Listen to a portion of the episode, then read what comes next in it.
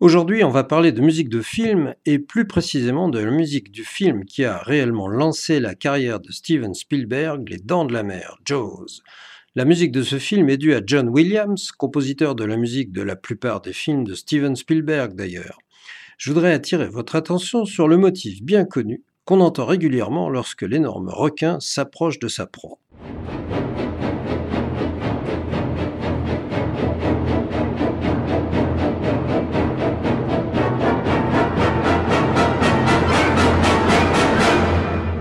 Ce thème est effectivement très évocateur. Sans entrer dans des détails techniques, le motif principal est une seconde mineure, mi-fa, qui est répétée plusieurs fois et sous plusieurs formes. Mais ce n'est pas ça le plus important.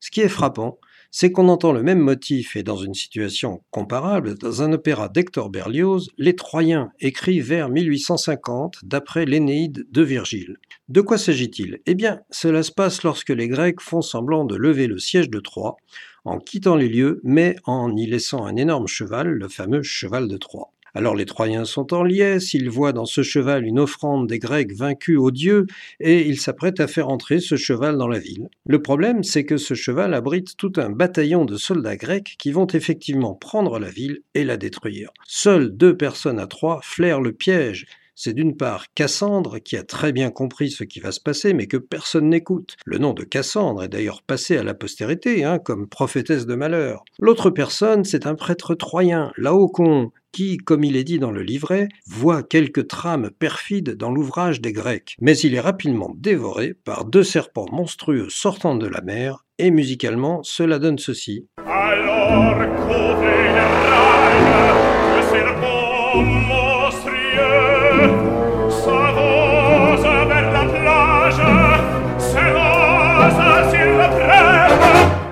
surprise, le même motif. Et cet opéra a été écrit 125 ans avant la sortie des Dents de la Mer. Alors, que cela signifie-t-il? Est-ce que la même situation va inspirer un motif similaire à deux compositeurs a priori très différents? Ou bien est-ce que John Williams connaissait l'opéra de Berlioz et s'en est inspiré? La probabilité n'est pas énorme, mais elle n'est pas nulle. Nous avons déjà vu qu'un autre compositeur américain de musique de film, Bernard Herrmann, avait comme livre de chevet le traité d'orchestration de Berlioz. Alors qui sait? Peut-être que John Williams connaissait et appréciait les Troyens de Berlioz.